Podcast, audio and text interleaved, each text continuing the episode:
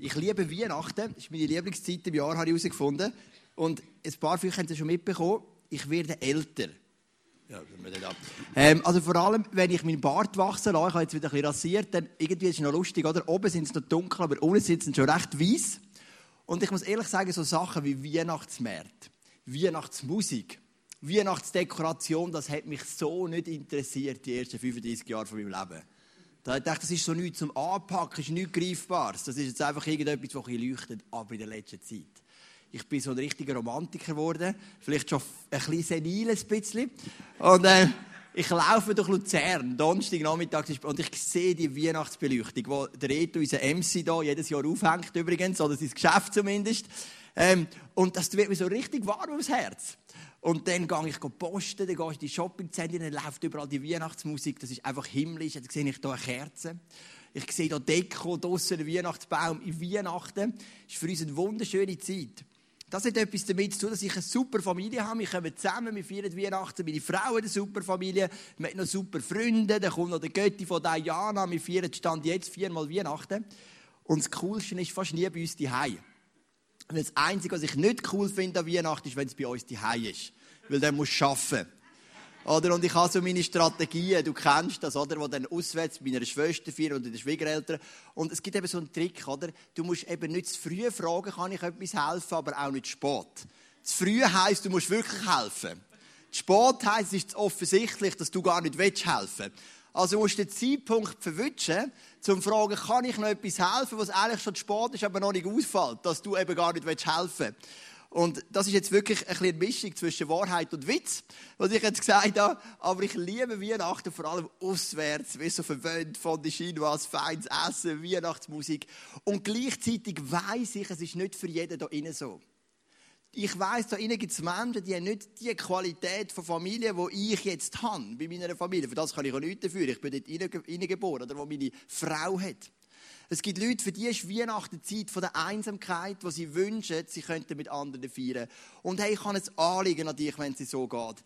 Bitte komm doch zu mir und sag, hey Joel, ich habe niemanden zum Weihnachten feiern. Ich will für dich Familie organisieren oder auch sonst Ehepaar, die dich aufnehmen würden. Weil ich will nicht, dass in unserer Kirche irgendjemand muss alleine Weihnachten feiern muss. Weil wir sind eine Familie, wir sind eine Gemeinde, wir sind biblisch gesehen Brüder und Schwestern. Und in der letzten Woche, als wir den Marcello tauft, hat er auch gesagt, er hat nicht in dem Sinne Familie, ist als Strassenkind aufgewachsen. Und ich habe ihm auch gesagt, doch, du hast jetzt eine Familie. Und wir sind für dich da. Und komm doch auf mich zu, dass wir das miteinander können. Wie fröhlich und wie glücklich so Familienzusammenkünfte sind, hat manchmal auch etwas zu tun mit der Art, wie wir miteinander kommunizieren.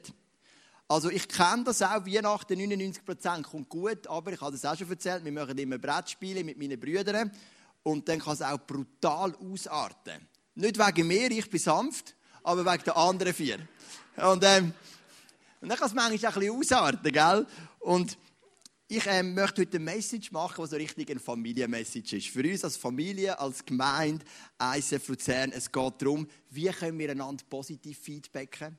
Wie können wir einander auf eine gute Art konfrontieren? Was sind so Grundprinzipien vom guten Feedback? Ich bin gestern hatte ich eine Stadtführung gehabt, Zug, am Nachmittag um zwei, bin ein bisschen früher da und bin in Starbucks gegangen. Und im Starbucks habe ich ein bisschen gearbeitet. Und neben mir sind zwei junge Frauen. Und wenn zwei Leute neben mir ein gutes Gespräch haben, kann ich nicht mehr arbeiten. Ich kann nicht, wie es dir geht. Also, ein Ohr ist ich sage zwar jetzt konzentriere dich, konzentriere dich, aber vergiss es, das funktioniert bei mir nicht. Zwei 20-Jährige, wirklich mega sympathische junge Frauen. Und die eine erzählt so vom Konflikt, den sie hat mit ihrem Freund. Und dann ähm, erzählt sie, weißt, er hat nie Zeit, er will nur immer mit seiner Kollegin ausgehen. Ich weiß eigentlich, dass er mich liebt, aber irgendwie gehen die anderen gleich immer vor. Und ich habe gedacht, ja, du Arme, tut mir leid für dich und so. Und dann hat sie ihr Nadel für genommen und hat einen WhatsApp-Verlauf vorgelesen. Ihrer Kollegin, die sie hat mit ihrem Freund. Und ich habe alles mitbekommen, gell, so vertieft am Computer. So. Aber eigentlich hat mich Wunder genommen, weil es ist perfekt. Ich, ich, ich, ich denke relativ schnell immer an die Predigt und denke, hey, das könnte ein super Einstieg sein für die Predigt von morgen. Hoffentlich kommt jetzt ein bisschen Stoff, oder? Und dann erzählt sie so, wie ihr Freund, das erste WhatsApp-Freund, ja, du weißt, ich bin mit meinen Kollegen unterwegs, wir wollten auch abmachen, aber ich hoffe, du verstehst, dass ich halt auch noch Kollegen sind, mir auch noch wichtig und so. Schreibt er an sie.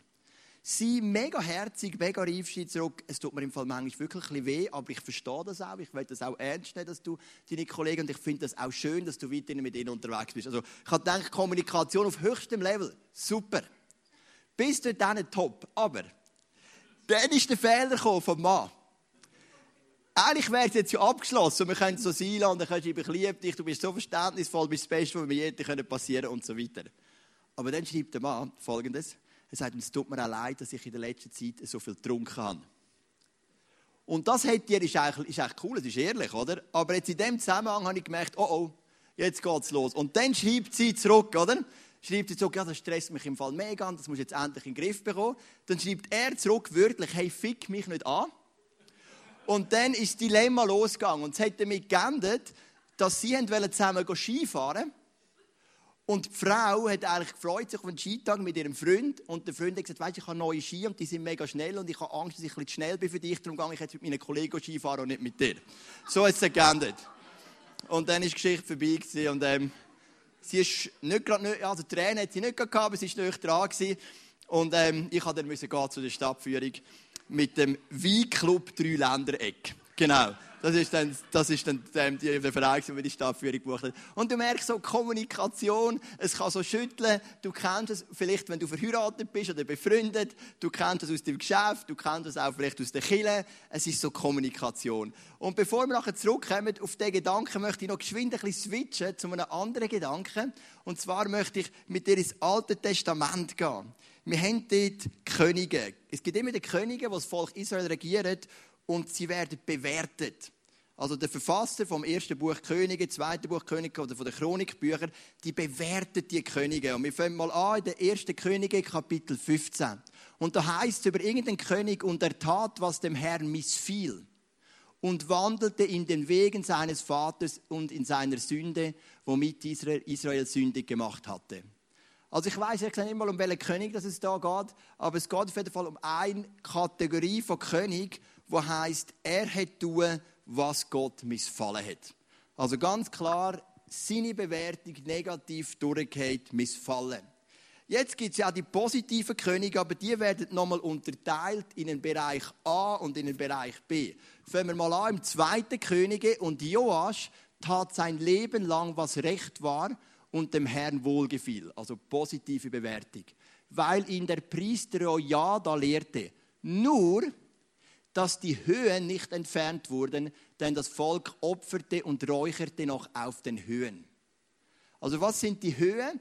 Gott hat gesagt, es gibt einen Tempel in Jerusalem und das ist der einzige Ort, wo man Gott Opfer bringt. Da gibt es all die Priester, den Hohepriester, aber in diesen Stämmen rundherum, die haben noch ihre eigenen Altäre gehabt. Und selbst wenn sie für Gott geopfert haben, teilweise haben sie für Gott, teilweise für andere Götter, selbst dann hat Gott gesagt, ich möchte nicht, dass die Höhe stehen bleiben. Ich habe einen Tempel in Jerusalem, dort ist das gut ausgebildete, gottgeweihte Priesterpersonal aus dem Stamm der Leviten und dort möchten sie hinkommen und nicht auf der Höhe.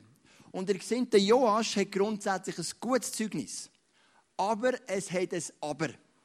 Es heißt, eigentlich hat er das tun, was Gott wohlgefallen hat, aber nicht mit letzter Konsequenz.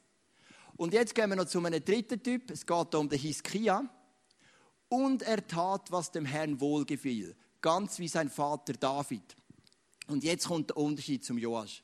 Er entfernte die Höhen und zerbrach die Steinmale und hieb die Aschera, das ist ein Gott der Philister, um und zerschlug die eherne Schlange, die Mose gemacht hatte.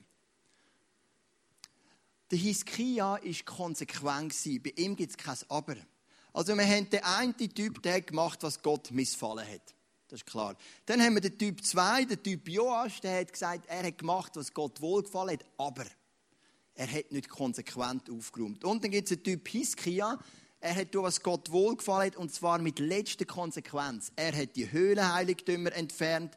Er hat den, der Aschera ist übrigens nicht von Philister, das ist der Baal, das ist von den Midianiter, glaube ich, der Gott von den Midianiter, hat die Statue weggetan und er hat sogar die eiserne Schlange von Mose entfernt, wie die Leute von die Schlangen anbeten. Und er ist konsequent bis ins Letzte. Und wenn ich an meine Nachfolger Jesus denke, dann möchte ich gerne konsequent sein. Also ähm, in der Kategorie 1 will ich ja nicht sein. Ich will nicht, dass Gott eigentlich muss sagen, er tat, was dem Herrn missfiel. Ich will aber auch in Kategorie 2a sein, was heißt, ja, eigentlich hat er tun, was Gott gefallen hat, aber. Sondern am liebsten wäre ich Kategorie 2b. Er hat tun, was Gott gefallen hat und hat ganz konsequent Aschera und all die Götze und all seine Probleme in seinem Leben verbannt. Das wäre so mein Wunsch, oder? Gell, Peter? Das siehst du auch so.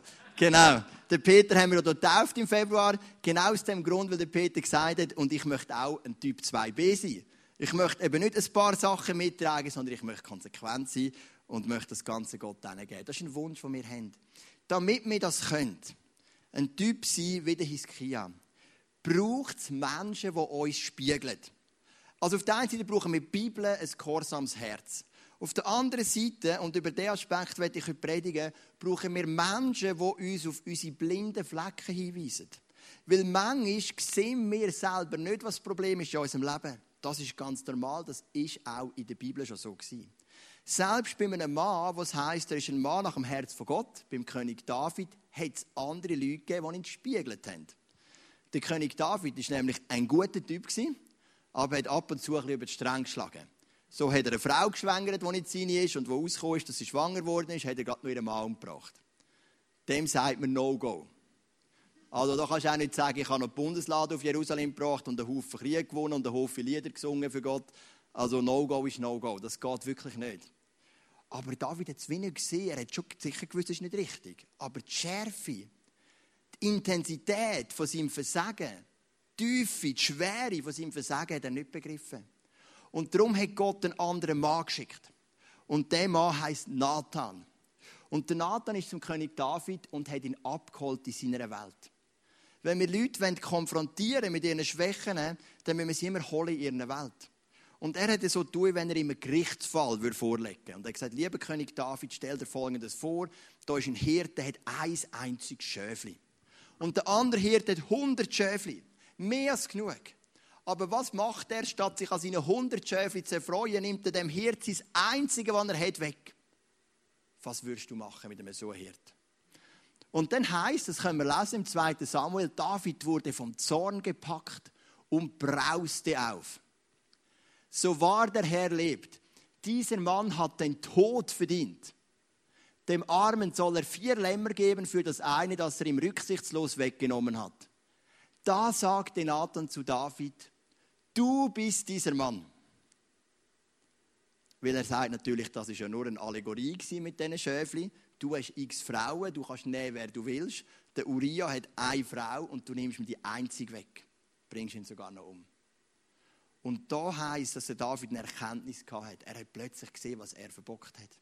Er hat sicher vorher schon irgendwo ein schlechtes Gewissen gehabt, aber in dem Moment hat er gemerkt, was das für ein Potenzial hat. Es hat, es hat das Potenzial, sein Leben zu zerstören, das Leben von dieser Frau zu zerstören. Es hat das Potenzial, sein ganzes Reich zu zerstören.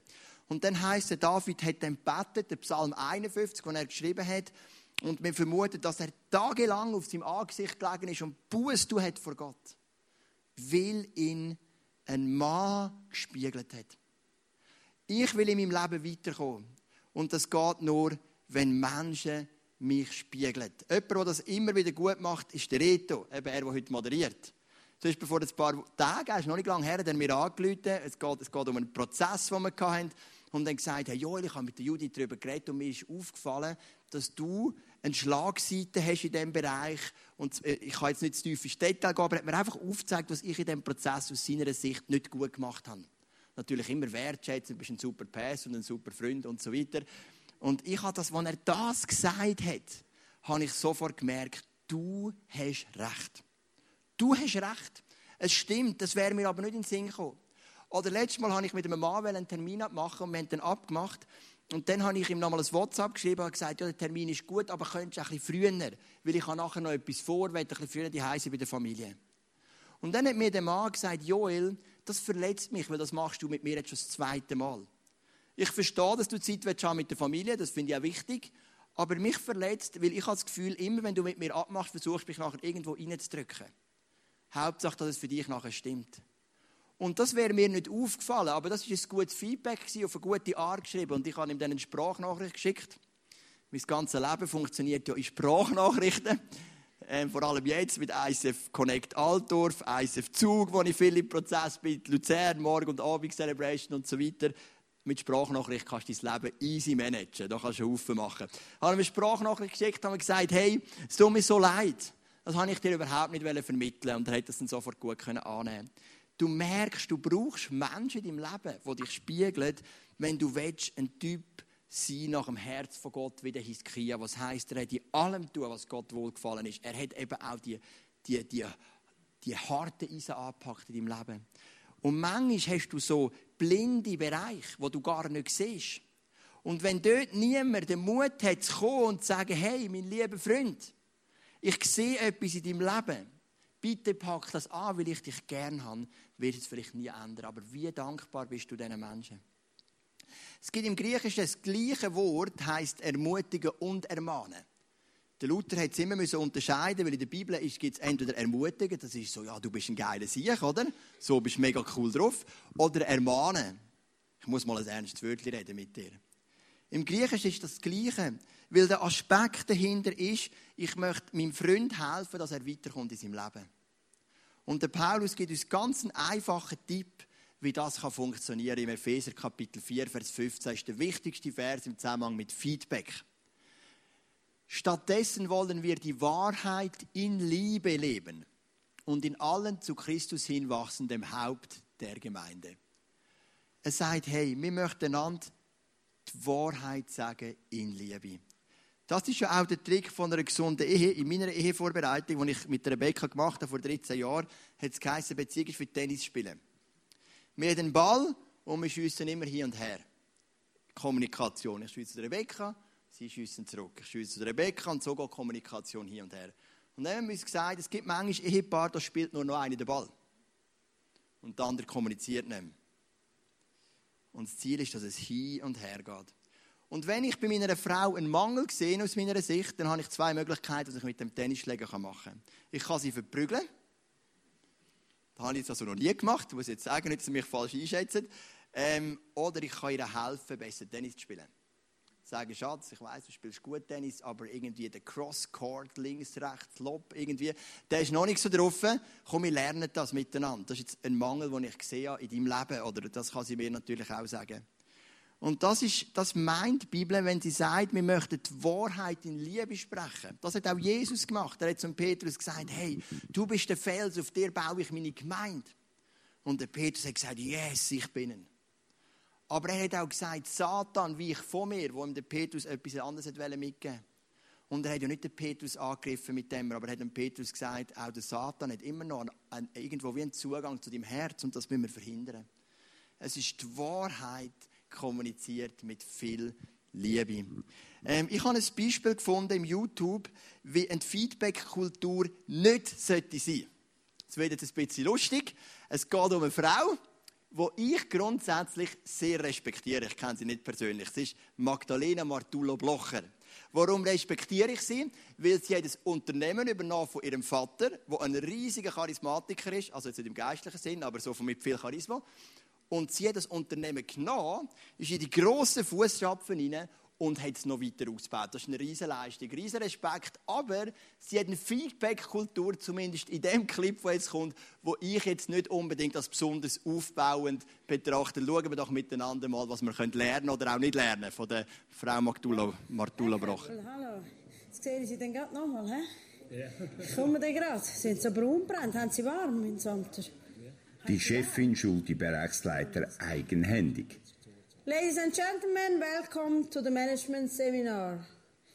Praxisorientiertes Pauken steht über pädagogischen Feinheiten. Mr. Ruppelton, can you tell me the seven thinking steps first? First, seven thinking steps you, you can uh, tell me. Wieder zeigen oder was? Wo haben wir das, oder? Where's my leadership training? Huh, Mr. Roboto? Huh? Seven thinking steps. You have heard about that. I have a problem to solve. First alternative that I think is usually what? Show your task again, please. Your task, the slide with the task, please. Is Mr. Ernst, is he free to define his task? Is he free? Mr. Kröppel. Yeah, Mr. Kröppel. No, Mr. Kröppel. He's just waiting if anybody else will answer instead of him, but it's still him. Mr. Kröppel, is Mr. Ernst free to define here the keywords? No, he isn't. He's not free. Martullo verlangt vom Referenten Varianten zur Beschleunigung der EMS-Investitionen. Das Kadermitglied muss nochmals über die Bücher. Ich bin froh, dass ich hier nur Zuschauer bin. The beamer breaks down, you need to do a presentation. What is the first thing you think of, Mr. Berge? Yeah, you're a dreamer. You dream, do. Nein. Ah, Mr. Bankert? First, the beamer breaks. What is the first time you do? The first thing you do? Nein, nein. You try to fix it. Huh? First, alt Genau. Ähm, äh, wie gesagt, ich jetzt nicht irgendjemanden äh, abmachen, aber es sind so Feedback-Regeln, die ich jetzt so nicht anwenden würde, weil es ist irgendwie vor einer ganzen Gruppe. Es ist nicht unbedingt sehr wertschätzend. Und ich habe drei Feedback-Regeln definiert für mich. Die erste Feedback-Regel ist, ich mache Ich-Botschaften. Das habe ich vom Reto Heinrich gelernt. Wir machen immer Ich-Botschaften. Ich-Botschaften bedeutet, ich nehme etwas vor.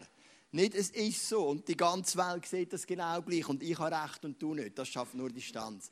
Sondern den anderen anzuschauen und zu sagen, ich schätze dich sehr. Ich danke dir für alles, was du machst. Ich habe sehr von dir profitiert. Es gibt aber einen Punkt, wo ich wahrnehme das. Also ich sende immer eine Ich-Botschaft. Zweitens, ich versuche wertschätzend zu sein. Sagen wir mal, du bist in einer Small Group und hast ein bisschen Mühe mit dem Small Group Leiter und bevor du das Gespräch suchst, oder vielleicht auch in der Firma, überlegst du jetzt, was schätze ich an dieser Person. Das ist eine super Übung. Und dann kommst du an und sagst mal, hey, ich schätze, was du da machst jede Woche. Ich habe so profitiert im geistlichen Leben, beispielsweise als Small Group Leiter. Und gleichzeitig gibt es einen Punkt, den nehme ich wahr, so und so. Also wir machen es wertschätzend. Und das Dritte, wir sind klar. Die Gefahr ist manchmal, man kann auch nur noch wertschätzend sein und nicht mehr klar. Und dann ist kein Feedback mehr, sondern Honig ums Maul umschmieren. Das bringt uns auch nicht weiter. Also, ich Botschaften senden, wertschätzend sein und klar sein. Und wenn wir einander so ermahnen, auch bei den dunklen Flecken in unserem Leben, bei den schwierigen Punkten in unserem Leben, ich glaube, hey, wir können so wachsen miteinander, weil wir sind eine Gemeinde, wir sind ein Lieb, wir sind eine Familie, wir sind Brüder und Schwestern, wir passen aufeinander auf, wir möchten für den anderen das Beste. Die Bibel sagt, es gibt Wahrheit und Liebe. Und der Paulus setzt Wahrheit und Liebe aufs gleiche Level. Ganz interessant, weil im 1. Korinther 13 heißt es bleibt Glaube, Hoffnung und Liebe, aber das Größte ist die Liebe. Der Paulus macht das Rating. Er sagt Glaube, Hoffnung, Liebe, da gibt es ein klares Rating. Es gibt Liebe, das ist das Wichtigste, und dann Hoffnung und Glaube, das ist das Zweitwichtigste. Wahrheit und Liebe setzt er aber aufs gleiche Level. Warum? Weil Liebe kann vieles, aber Liebe kann etwas nicht. Liebe kann nicht freisetzen. Nur Wahrheit setzt frei. Die Liebe kann vieles, aber nicht freisetzen. Nur die Wahrheit setzt frei. Und ich kann nur wachsen, ich kann nur weiterkommen in meinem Leben, wenn ich Freunde habe, die mich so lieb haben, dass sie mir auch die Wahrheit in der Liebe sagen. Ich habe heute einen Interviewpartner da, einen Mann, den ich sehr schätze. Genau, ich könnte mal die Sessel holen. Danke euch vielmals. Ähm, es ist ein Mann, den viele von euch kennen, einige von euch ein Seelsorger. Er wird gerade mehr dazu sagen. Geben wir doch einen großen Applaus für den Max. Darfst du da mal Platz nehmen? Danke vielmals. Kannst du stehen? Genau, Max. Ähm, der Roger Schawinski würde jetzt fragen, wer bist du? Ähm, genau, wer bist du und was machst du? Ja, ich heiße Max Kreibühl. Ich bin 53 und bin verheiratet, habe zwei Kinder, einen Sohn, 21-jährig, und eine Tochter, 18-jährig.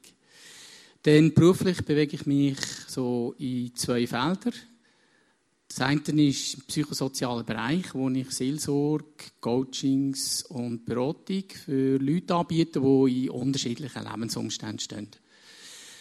Dann das zweite Feld, das habe ich seit zweieinhalb Jahren, bin ich selbstständig im Bereich der Unternehmensberatung, wo ich Führungsleute unterstütze und berate ähm, im Werte- und Kulturprozess in der eigenen Organisation. Genau, ich bin auf dich aufmerksam geworden, weil viele Leute vom ICF dich aufsuchen. Auf der einen Seite sind es manchmal Einzelpersonen, dann hast du aber auch schon diverse Ehepaare, die bei dir jetzt sind oder gewesen sind, die du begleitest. Du hast auch ganze Teams. Ähm, und ich habe so viele gute Feedbacks gehört, dass ich denke, das muss der Max auch mal kennenlernen. Er muss irgendetwas gut machen. Und du bist heute noch da, weil du etwas ganz Spezifisches noch vorstellst. Erzähl uns doch noch von dem. Ja, das ist ähm, ein Arbeitslosenprojekt, das ich angefangen habe vor zweieinhalb Jahren. Ich bin selber betroffen von der Arbeitslosigkeit und habe die emotionale Betroffenheit eigentlich ganz stark bei mir gespürt mich habe dort äh, wirklich auch allein gefühlt. Und als ich dann mit anderen Arbeitslosen auch so in Kontakt gekommen bin, habe ich gemerkt, dass die eigentlich ähnlich unterwegs sind. Und habe dann für mich überlegt, was kann man hier machen. Weil, also ich muss vielleicht auch noch zusätzlich sagen, in der Schweiz haben wir eine gute Abdeckung, wenn jemand arbeitslos wird, dass die finanziell, der finanzielle Wegfall kompensiert wird von der Arbeitslosenkasse mit 80 bis 70 Prozent, anderthalb Jahre. Und mit dem RAF, der dafür besorgt ist, dass die Leute relativ schnell wieder irgendeine Anschlusslösung finden und die Arbeitsmärkte zurückfinden. Die beiden Institutionen haben aber nicht einen Auftrag, die emotionale Betroffenheit von diesen Leuten irgendwie ähm, zu begleiten.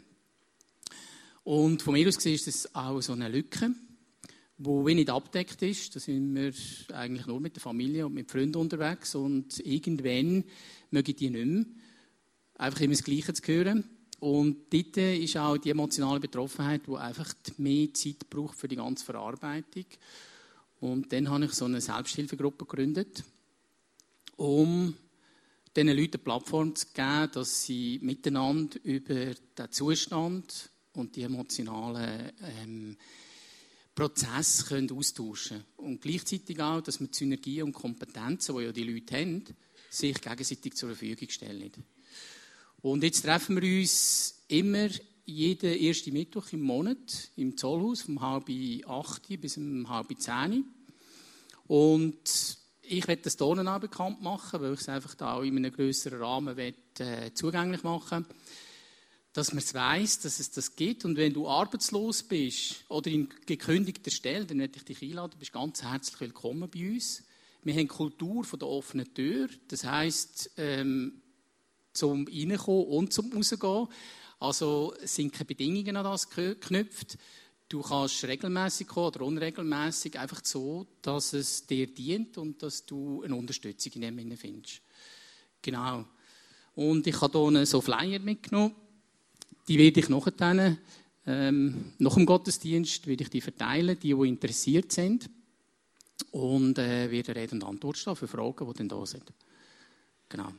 Super, danke vielmals. Ich habe gedacht, es ist super, wenn du das mal vorstellen kannst. Mir ist zwar zur Zeit gerade nicht bekannt, hat ihr gesagt, dass jemand im ISF arbeitssuchend wäre, aber es kann ja immer wieder passieren und wir kennen ganz sicher auch viele Leute, die es sind. Und mich hat das sehr angesprochen, eben, dass das RAF holt mehr die technische Seite ab, macht das sehr gut, ist eine geniale Institution, keine Frage. Und du holst das Emotionale ab, so die inneren Prozesse. Und ich glaube, das ist etwas mega, mega Gutes. Und vielleicht hast du auch in der Nachbarschaft, im, im Verein, in dem Job, hast Leute, Gut, im Job vielleicht weniger, ähm, das wäre zu nicht Arbeit suchen, aber ähm, vielleicht gekündete Verhältnisse. Und ähm, es ist mega cool, wenn du von diesem Angebot weißt und wenn wir da auch eine Werbung machen für, das ist wirklich etwas Geniales, was der Max da aufgebaut hat. Jetzt, Max, habe ich gesagt, du hast Ehepaar, du hast Teams, ähm, die zu dir kommen, du machst auch Mediationen. Und die kommen ja zu dir, weil es ja irgendwo ein bisschen kracht oder knatscht, oder in den meisten Fällen. Und was würdest du so sagen, sind so die Grundprinzipien von einer gesunden Konfrontation? Ja, ähm, was, du hast ja relativ viel schon gesagt, jetzt so in der Predigt, also dir, dir zugelassen, und man sagt, ja, eigentlich kann ich nicht viel Neues sagen. Wenn man so die Begegnung sucht, wirklich mit Wertschätzung und Echtheit, dann ist schon sehr viel wirklich gegeben. Ähm, mir kommt einfach immer in Sinn der Bibelvers, wo Jesus gesagt hat, schau, dass du mit anderen Leuten so umgehst, wie du auch gerne willst, dass man mit dir umgeht. Und da kennen wir alle. Und da hat man irgendwo drin und sagt, mal, das ist eigentlich cool, das ist gut, stimmt, oder? Aber der Bibelvers trägt natürlich, oder die Aussage von Jesus trägt noch etwas ganz Wichtiges mit sich mit, nämlich, dass man, bevor man das kann, muss man sich wie mal sagen, ja, was will ich denn gerne?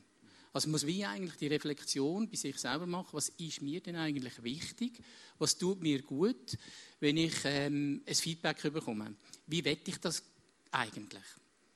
Und das heißt, ich muss wie mal stehen bleiben und überlegen, was, was, was brauche ich? Und wenn ich bei mir schaue, was ich brauche, dann ist es ganz sicher mal, ich brauche eine Spezifität. Also ich muss spezifisch sein. Also nicht einfach nur, ja, du ähm, bist ein cooler Sieg und so, ähm, das längert noch nicht. Du hast vorhin angesprochen, probiert die Wertschätzung möglichst differenziert und auch auf irgendetwas, was euch auffällt, zu machen.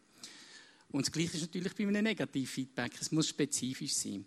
Du hast noch die Situation gebracht im Restaurant, wo du am Arbeiten bist und hinter dran äh, ist das SMS gelaufen und das Gespräch. Und vor allem sollten nicht zwei Sachen ineinander einfließen. Also, dass man wirklich eins nach dem anderen abarbeitet in dem Sinn. Und dann das Zweite ist Echtheit. Also, Echtheit heißt Wahrheit, aber man hat immer die eigene Wahrheit, oder? Die Wahrheit ist ja nicht als solches, als Ganze bei mir. Und dort äh, wie so offen, transparent sein, was läuft bei mir ab, betreffend dieser Verbindung mit dem Feedback oder dieser Handlung, die ich erlebt habe. Und dann das Dritte ist, dass der Zeitpunkt günstig gewählt ist, wo man das Feedback oder wo man einfach auch über das Thema redet. Also wenn ich von einem gestressten Arbeitstag heimkomme, komme zur Tür rein und meine Frau würde mich gerade mit etwas konfrontieren, dann ist das ein relativ schlechter Zeitpunkt, um irgendetwas, das schräg in der Landschaft steht, auch anzusprechen. Ich glaube, das ist mal so der Boden, der gesetzt ist. Und wenn man es fertig bringt, in eine Augenhöhe zu kommen, ähm, dann ist das sicher etwas, das einmal den Boden bereitet, dass man einander zulassen kann. Das Problem ist, wenn man selber das Gefühl hat, man weiß, was jetzt falsch ist und wie es müsste sein, dann, nachher, ist man vielleicht nicht mehr so auf der Augenhöhe. Genau. Und ein wichtiger Punkt ist auch noch, dass ich als der, der das Feedback bekomme, dass ich vom Feedbackgeber oder der, der das Problem mit mir hat, auch noch so ein bisschen Raum bekomme, dass, äh, dass ich gefragt werde, was hast denn du, ähm, warum machst du das so? Was ist dein Grund? Weil jeder Mensch hat gute Gründe, dass er sich so verhaltet, wie er sich verhaltet. Und wenn ich das nicht erfrage, dann frage ich eigentlich nicht Geschichte von dem Verhalten oder was dahinter liegt. Und ich glaube, das sehr, hat sehr viel mit Wertschätzung zu tun, mit Achtung gegenüber ähm, anderen. Du hast ein paar interessante Punkte angesprochen. Eins, was ich wirklich auch viel wahrnehme, ist das mit dem Vermischen von Feedbacks. Also, dass man vielleicht jemand zu mir kommt und ein Feedback gibt, aber eigentlich sind es drei verschiedene Punkte. Das eine hat vielleicht etwas mit mir zu tun, das andere hat etwas mit der Person selber zu tun, das dritte hat zum Beispiel mit einem Pastor zu tun von der alten Gemeinde, der vielleicht vorher war und das irgendwie auf mich überträgt.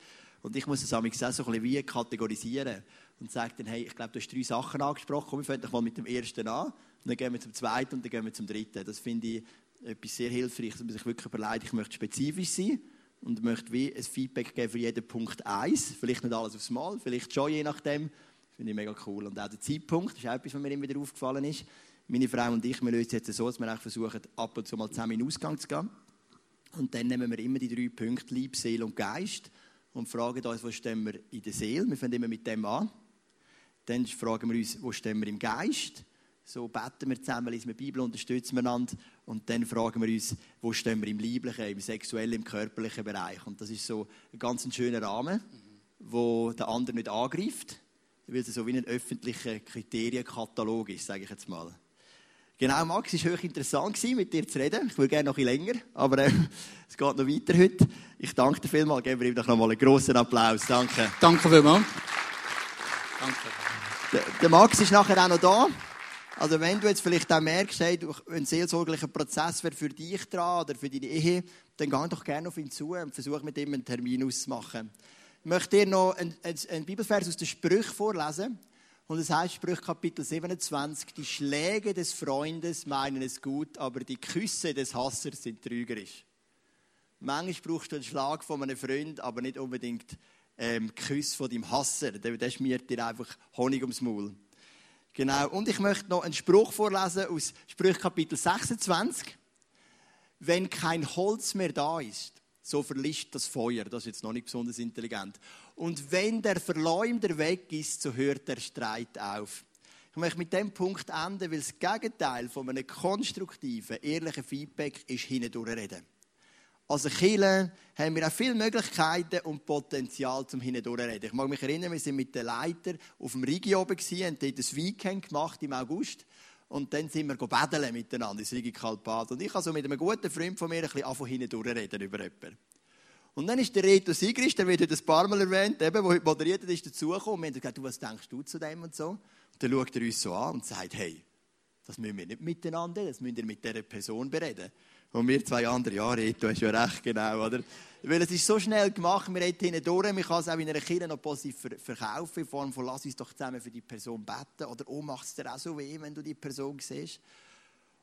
Aber lass uns dort auch den Weg suchen vom Konstruktiven, von der direkten Konfrontation. Wir haben den Titel heute gewählt, lebenswichtige Konfrontationen, weil diese Konfrontationen sind wirklich wichtig, dass wir einander die Wahrheit in der Liebe sagen. Und dort, wo es hindurchreden eben endet, dort erlöscht die negative, zerstörerische Kraft von dem Feuer, das die Einheit zerstört. Weil sie kommt keine Nahrung mehr über, keinen Nachschub. Und das ist eben etwas, was ich wirklich mega schätze im ISF Luzern. Ich bin jetzt schon lange Pastor, aber ich habe, glaube noch nie eine Kultur erlebt, die ich so positiv empfinde. Also zu mir kommt praktisch nie ein Hindurchreden. Wir haben die Kultur entwickeln von dem konstruktiven, ehrlichen Feedback. Ähm, und ich schätze das mega, dass wir einfach das Hindurchreden haben können stoppen oder dass es gar nicht groß aufgekommen ist und wir dem Feuer gar nicht groß ähm, Raum und Macht geben. Und lass uns so weitermachen in, dem, in dieser positiven, lebensspendenden Feedback-Kultur. Feedback Komm, wir stehen doch noch miteinander auf. Und ich würde gerne beten für die Kultur in unserer Kirche und auch für dein persönliche Leben. Und vielleicht bist du auch heute Morgen da und du merkst gerade, hey, da ist die eine Person in meinem Geschäft, in meiner Familie, in meinem Verein, in meiner Nachbarschaft und ich will ihm eigentlich schon lange etwas spiegeln. Nicht, weil ich will sagen, dass ich besser bin, sondern nur, weil ich ihn gerne habe. Weil wirklich spiegeln macht weh und ist ein harter Prozess. Und das macht man nur, weil man jemanden gerne hat. Weil man ihn weiterbringen will. Und du hast dich immer gedrückt davor. Vielleicht bist du sogar da und hast gedacht, ich hätte Joel schon lange etwas spiegeln Und du hast dich gedrückt davor, obwohl du merkst, im Herz wäre schon lange dran. Und ich möchte beten, dass du den Mut darfst haben, wirklich so ein Freund zu sein, der eben auch Schläge austeilt, der konfrontiert und das auf eine gute und konstruktive Art. Vater im Himmel, ich möchte zuerst danken, dass du uns eine Kultur geschenkt hast. So nehme ich es auf jeden Fall wahr. Ich Botschaft. Ähm, wo wirklich konstruktiv, ehrlich und direkt ist. Wenn ich an unser Leitungsteam denke, unsere Angestellten, wenn ich ähm, auch an meine persönliche Leidenschaft denke und ich so können wachsen in diesem Bereich, dann denke ich, wir sind so weit gekommen oder wir sind schon so, ähm, haben schon so viel voneinander lernen in dem konstruktiven Feedback, das einander eben weiterhilft. Ich danke dir für die gute Atmosphäre, die du geschenkt hast. Ich danke dir für den guten Geist, den du hineingelegt hast, für die Freundschaft, für den Family Spirit. Und Jesus, ich bitte dich, dass wir mutig sein. Dass wir uns nicht davon drücken, den Preis zu zahlen für den Glauben. Und der Preis ist nicht nur immer das Evangelium weiterzugeben und für Menschen zu beten, die krank sind. Der Preis ist manchmal auch einfach, an einem Bruder oder einer Schwester etwas zu spiegeln, auch wenn es einem Überwindung kostet. Und vielleicht gibt es so auch Ehepaare, wo schon so viel zwischeneinander liegt, aber wir haben einfach aufgehört, ehrlich zu reden. Ich bitte dich, dass du das wieder neu freisetzt das konstruktive, gewinnende, wertschätzende und klare Feedback. Dass wir wirklich einander ermutigen, einander ermahnen, einander weiterbringen. Weil wir möchten kein Typ König 2a sein, wo der Joas, wie der Joas, der heisst, er hat was Gott wohlgefallen hat, aber, sondern wirklich Typ 2b, wie der Hiskia, er hat tun, was Gott wohlgefallen hat, und zwar mit der ganzen Konsequenz. Jesus, ich bitte dich, dass du uns einfach noch weiterbringst in diesem ganzen Bereich von dem positiven Feedback, dass wir miteinander wachsen und dass die schöne, geheiligte Atmosphäre, die du uns geschenkt hast in dieser Church, einfach noch ganz viele Menschen anstecken und motivieren Jesus, wir leben in einer Zeit, wo so viele Gemeinden durch Spaltungen gehen. Wir leben in einer Zeit, wo so viele Gemeinden durch Uneinigkeit gehen. Und das ist wirklich nicht schön, so hast du es dir nicht vorgestellt. Du hast im Garten Gethsemane gebetet, dass sie alle eins sind, so wie du und der Vater eins sind. Und wir bitten dich, oder wir danken dir, dass wir die Einheit erleben, hier im ISF Luzern. Und wir bitten dich, dass das einfach auch in ganz vielen anderen Gemeinden sein die mit uns zusammen dein Reich bauen, hier in Luzern und in der Zentralschweiz. Amen. Etwas, was vielleicht auch noch hilft, ist manchmal ein bisschen wegzuschauen von sich selber. Also da bin ich, da ist Rebecca und wenn wir zusammen auf Gott schauen, dann schauen wir ein bisschen weg voneinander. Und das passt jetzt auch der nächste Song. Er heißt Gut, gut Vater, weil wir haben einen wirklich guten, guten Vater. Und wenn wir eben nicht immer nur auf uns schauen, sondern auf den Vater, dann lösen sich auch schon viele Probleme, die wir vielleicht manchmal haben miteinander.